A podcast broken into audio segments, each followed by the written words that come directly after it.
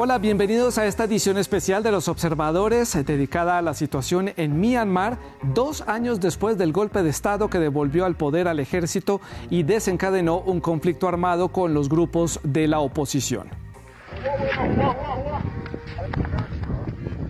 En Myanmar, el conflicto desencadenado por el golpe de Estado ha desatado fuertes enfrentamientos entre las fuerzas de defensa del pueblo y las milicias aliadas contra el gobierno militar un gobierno militar que gobierna el país con puño de hierro. Los disidentes son reprimidos, los activistas pro democracia son ejecutados y han sido también documentados asesinatos masivos de civiles. Según los activistas, las autoridades también han incendiado pueblos enteros. Una de las armas empleadas en esta guerra son justamente los incendios. La ONG Myanmar Witness, que investiga los abusos contra los derechos humanos desde el golpe de Estado, estima que diciembre de 2022 fue un mes récord en cuanto al número de incendios. Uno de sus investigadores birmanos nos cuenta lo que descubrió y da su testimonio guardando el anonimato por motivos de seguridad.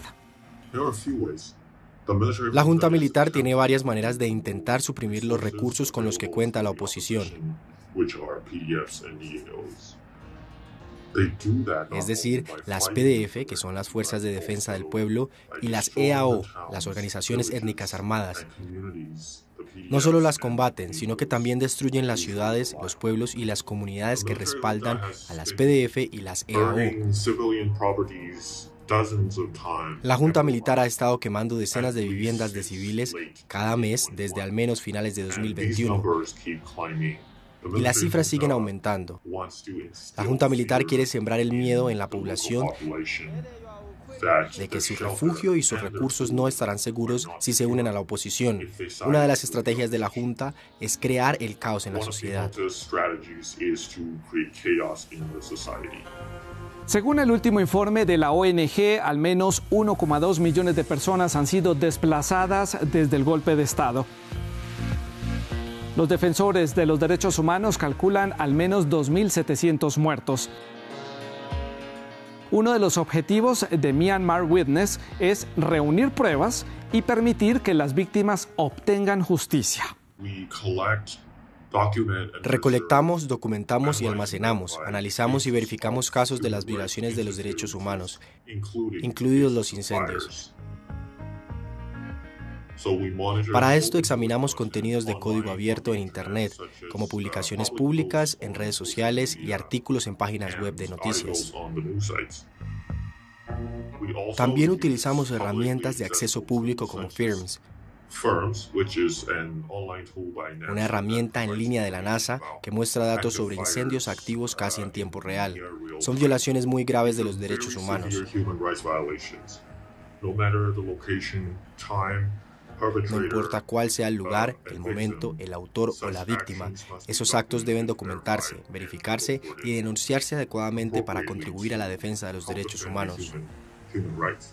Para los exdirigentes pro democracia de Myanmar, estos incendios son crímenes de guerra. Por su parte, un grupo de observadores independientes también ha reunido pruebas para las Naciones Unidas de lo que consideran son crímenes contra la humanidad cometidos por el gobierno militar. Este grupo planea presentarlas ante la Corte Penal Internacional.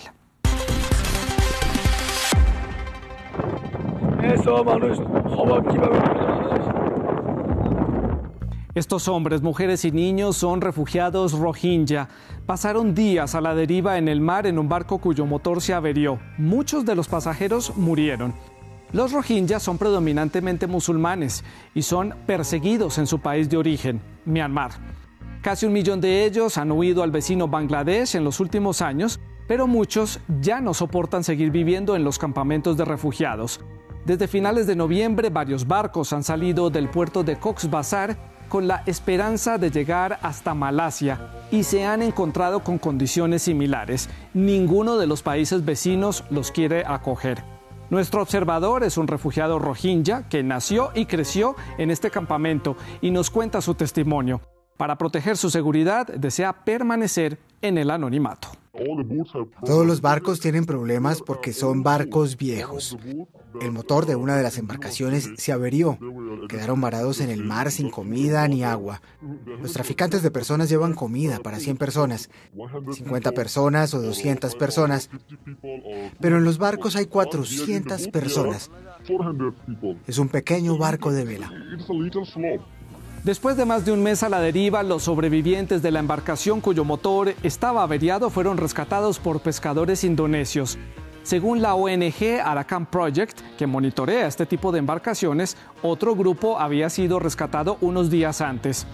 Otros barcos quedaron a la deriva durante varias semanas con diferentes desenlaces. Uno, por ejemplo, fue asistido por la Armada de Sri Lanka, mientras que los pasajeros de un barco rescatado por la Armada de Myanmar en diciembre pasado fueron encarcelados. Otro barco desapareció después de haber enviado una señal de SOS. En los campamentos los Rohingya no tienen instalaciones sanitarias, agua ni alimentos. No hay libertad de circulación. No hay agua potable. En caso de emergencia no pueden salir del campamento. Son hostigados por las autoridades del campo y por los habitantes de la comunidad de acogida. Es una prisión al aire libre. No estamos seguros en Myanmar ni en Bangladesh. Entonces, si vamos a morir a Malasia, no pasa nada. En enero, la ONG Human Rights Watch denunció abusos cometidos por la policía en el campamento de Cox's Bazar. Insiste en que urge llegar a un acuerdo entre Tailandia, Indonesia y Malasia para garantizar que las personas a bordo de estas embarcaciones sean asistidas. Llegamos al final de este programa especial de los observadores dedicado a la situación de Myanmar dos años después del golpe militar. Recuerde que usted puede comunicarse con la producción del programa. Nuestros contactos aparecen en sus pantallas. Nos vemos en una próxima oportunidad. Hasta pronto.